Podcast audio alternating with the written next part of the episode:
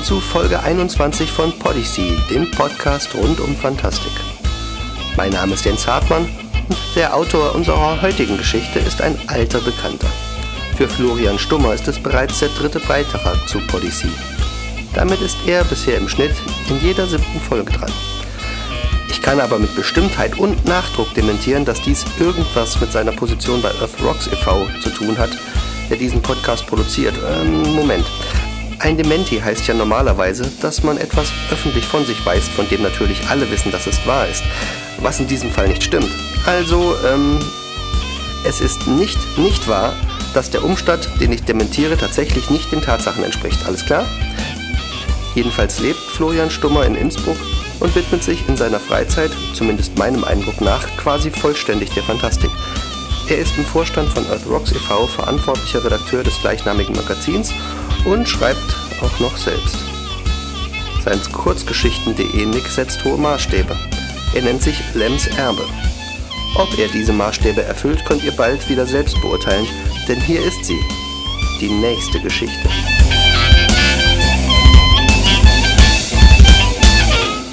Glaubensfrage von Florian Stummer.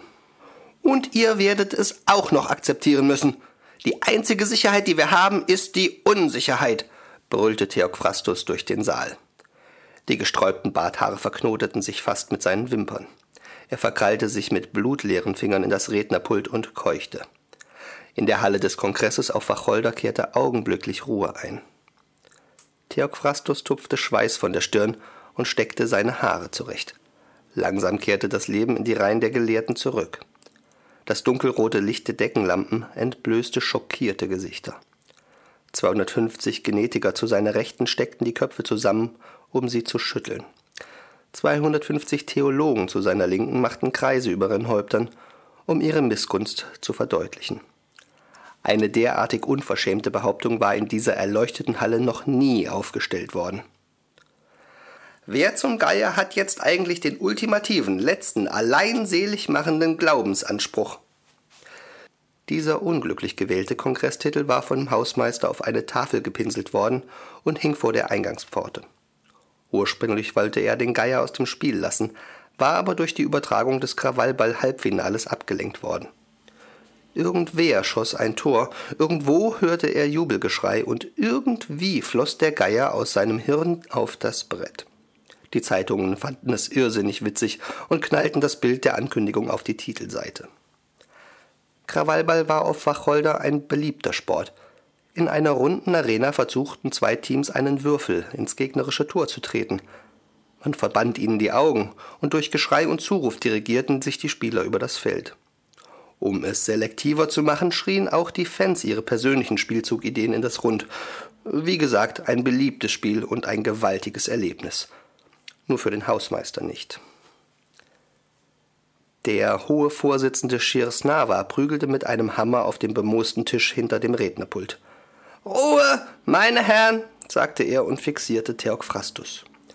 Da Sie weder den hier anwesenden Religionen noch irgendeiner ernstzunehmenden Fachrichtung angehören, bitte ich Sie, sich zu mäßigen. Der Hohe Kongress verbittet sich irgendwelche meinungsbildenden Äußerungen. Hier diskutieren die besten Genetiker und Theologen über den Wahrheitsanspruch. Wer soll in Zukunft allen Wacholdern, Wacholderinnen und Wacholderinnen als geistiger Führer vorangehen? Das ist hier die Frage, sonst nichts. Jahrhunderte wurden bereits verstritten und jetzt werden wir das Problem ein für allemal klären. Haben die Vertreter der heiligen Selbstzeugung recht oder die Anhänger des ersten Tages der natürlichen Verhütung? Leise säuselten die Stimmen der Übersetzer durch die Kopfhörer des Auditoriums. Ein Abt, dessen Leib mehr recht als schlecht von einer Weste zusammengehalten wurde, erhob sich und sagte Meine Brüder und ich sind der festen Überzeugung, dass nur der Glaube an die Natur der Wacholder der einzig wahre ist. Wir haben uns selbst fortzupflanzen, mit tiefem Verständnis für den Frust an der Lust. Während er sich setzte, umtoste ihn lauter Beifall. Gnadenvoll nahm er Schulterklopfen und Handschläge entgegen. Erneut schlug Schirsnavas Hammer die Ruhe zurecht. In der ersten Reihe der Genetiker schneuzte sich ein kränkliches Männlein und fistelte. Ja, Vögeln ist nicht schlecht. Aber dass die zwei nicht dauernd durchhängen, ist allein unser Verdienst. Nicht wahr, Herr Abt? Kreischendes Gelächter dröhnte in den Ohren von Theokphrastus. Die Dolmetscher kicherten hinter ihren Fenstern und der Abt schmunzelte. Als Germantologe, Zahlenkundler, Zahlenjonglierer muss ich Einspruch erheben, fuhr die Stimme des Redners durch das Gelächter. Ich behaupte, dass allein die Macht der Zahlen der wahre Glaube sein muss. Nur das Dauerhämmern des Vorsitzenden konnte für Schweigen sorgen. Ich behaupte, dass ihr alle ohne Zahlen nutzlos seid. Ihr Theologen könntet keine Quellenangaben machen, um eure Aussagen zu untermauern. Und von der Kunst der Genetiker möchte ich hier mal ganz absehen. Theokphrastus fühlte sich plötzlich sehr stark. Umso mehr, als wieder alle die Köpfe zusammensteckten und tuschelten. Auch Schirsnava strich seinen Bart und grübelte. Sein Blick fiel auf den Protokollführer, der irgendetwas in seinem Rotztuch suchte, was er sofort mit einem gezielten Wurf des Hammers unterband. Er beobachtete die Gelehrten, von denen so manches Gesicht eindeutig Gedankenflucht zeigte, stand auf und sagte nun denn, Herr Theokphrastus, wenn du dir da so sicher bist, wirst du nichts dagegen haben, dich dem Tribunal zu stellen. Die Zuhörer sprangen fast gleichzeitig von ihren Stühlen auf und skandierten Tribunal. Tribunal. Theokphrastus wurde schlecht. Damit hatte er nicht gerechnet. Da stand er nun. Schirsnava, der Vorsitzende, Bombastus, der Chefgenetiker und Traktus, der Besonnene, saßen vor ihm gewappnet durch ihre selbst verliehene Macht. Also, Theokphrastus, Zahlenmagier, durch deine Aussagen sehen wir uns gezwungen, dich einer Glaubensfrage zu unterziehen. Wohlwollend nickten die Beisitzer und notierten etwas auf Zettel. Du sagst, nur die Macht der Zahlen ist der wahre Glaube. Wir sagen, dass erst durch die Auslegung durch Wacholder, Wacholderinnen oder Wacholderennen Zahlen eine Bedeutung bekommen. Nur die Sprache zählt. Säuselnd zogen die Stimmen der Übersetzer durch den Saal. Der Angeklagte räusperte sich und erwiderte. Ich behaupte, dass es dem Universum ziemlich egal ist, ob wir sprechen können oder nicht. Es ist schon weit vor unserer Zeit ohne diese Kunst ausgekommen. Die Notwendigkeit der Zahlen ist allerdings unbestreitbar. Denkt nur an eure Züchtungen. Als sich der Wacholder als Wesen damals entwickelte, konnte er auch nicht sprechen, Jedoch zu wissen, ob er vier oder fünf Stück Fleisch in seiner Vorratskammer hat, war überlebenswichtig. Dann gab es eine lange Zeit, in der an ein höheres Wesen geglaubt wurde, das hinter der kleinen Sonne sitzt und so lange Socken strickt, bis ihm der Faden ausgeht. So dies geschehen sollte, wäre der Untergang von Wacholder gewiss. Irgendwann wurde klar, dass das Wesen weder Socken noch Schal strickt, sondern einfach fernsieht und sich nicht um uns kümmert. Das war der Vorstoß der Genetiker. Sie entdeckten unsere einstrengige DNA und begannen zu experimentieren. Sie klonten sich selbst, um bessere Genetiker zu werden.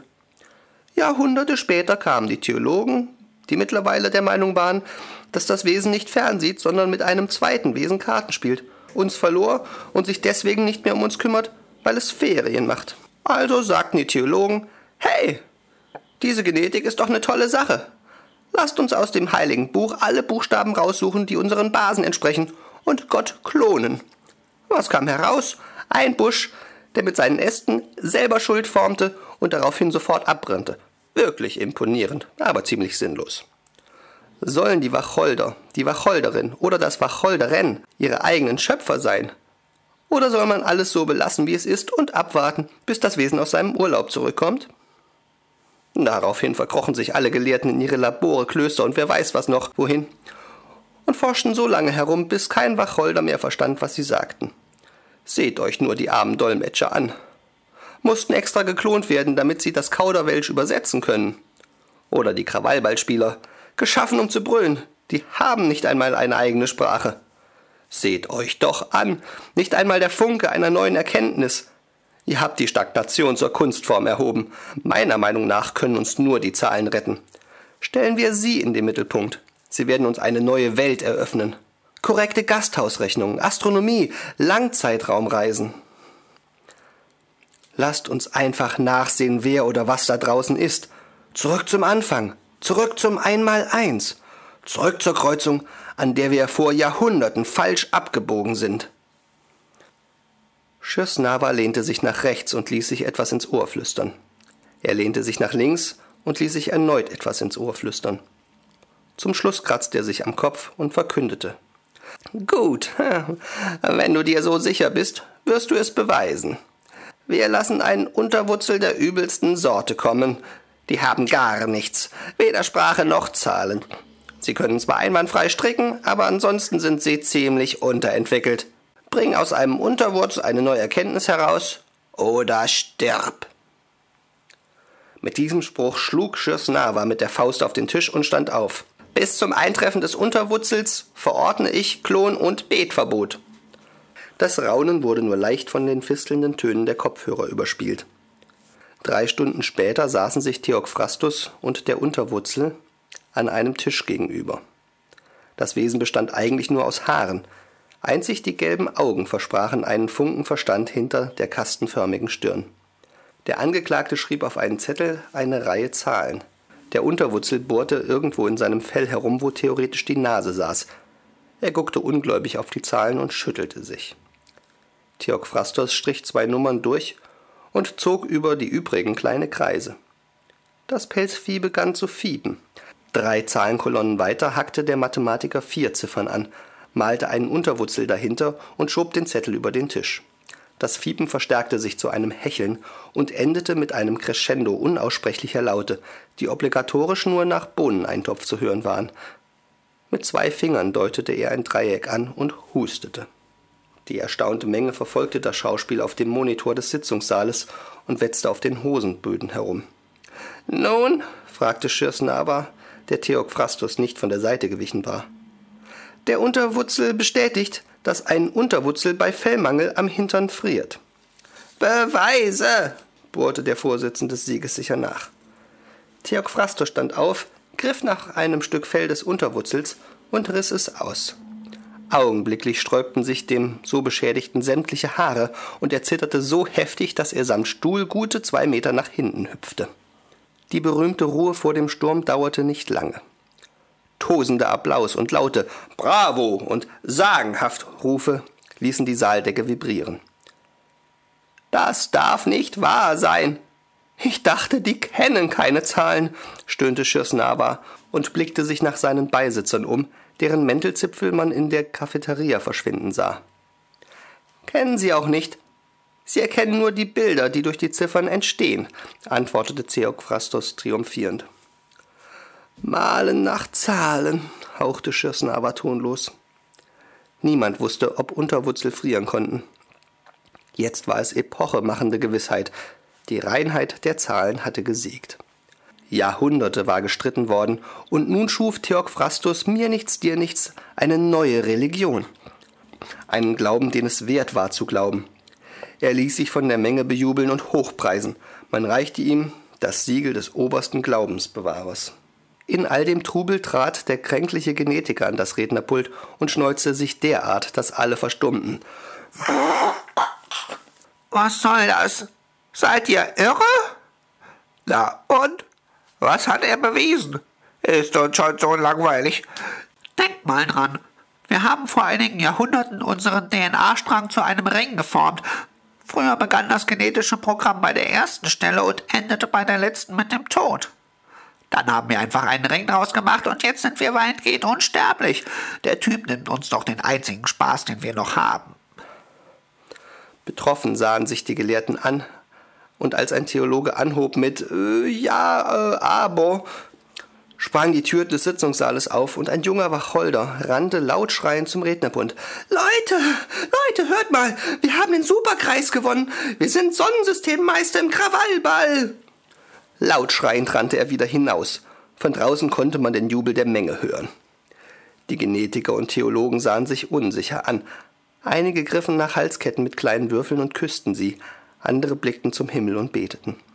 Äußerst vorsichtig die anderen im Blick, zogen sie sich in Richtung Ausgang zurück. Ich muss noch einkaufen. Ach, wie spät es schon wieder ist. Und dergleichen hörte man plötzlich. Wie auf einen unhörbaren Startschuss hin stürmten alle mit erhobenen Händen und laut kreischend aus dem Saal am Hausmeister vorbei. Kopfschüttelnd ersetzte dieser die Tafel gegen eine neue. Wie zum Geier haben die Jungs von Vorwärtsplär das geschafft. Offene Diskussion, Gehörschutz nicht vergessen. Zurück blieben Theokphrastus und der Unterwurzel. Naja, was soll's. Die einzige Sicherheit ist der Wankelmut der Masse. Und du? Was wirst du jetzt machen? fragte er, das Gesprochene auf den Zettel übertragend. Aus den flauschigen Fellteilen kam ein kleiner Daumen, der über seine Schulter deutete. Ach, du fährst in Urlaub? Toll! Hast du noch einen Platz frei?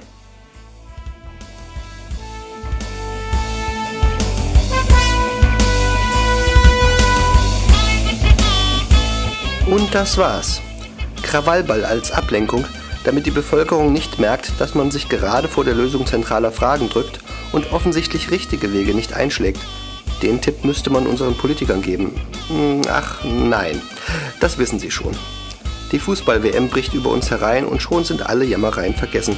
Und die FDP kann behaupten, aus ihren Schlappen der letzten Zeit gelernt zu haben und macht weiter wie bisher. Das Timing des erfolglosen G20-Treffens kann auch kein Zufall sein. Oder bin ich nur paranoid? Jedenfalls ist der Zeitpunkt günstig für unliebsame Beschlüsse, von denen hinterher keiner mehr weiß, wie sie eigentlich zustande gekommen sind. Podyssee versteckt sich nicht hinter irgendeinem Sport und ist ein Projekt von Earth Rocks e.V. Der Podcast steht unter der Creative Commons Lizenz. Man darf ihn lauthals verkünden und beliebig vervielfältigen. Bearbeitung und kommerzielle Nutzung sind untersagt. Die Rechte an der Geschichte liegen bei Florian Stummer. Allen, die nicht anders können, wünsche ich noch eine schöne Rest-WM und möglichst wenige fragwürdige Beschlüsse und Gesetze. Bis zum nächsten Mal.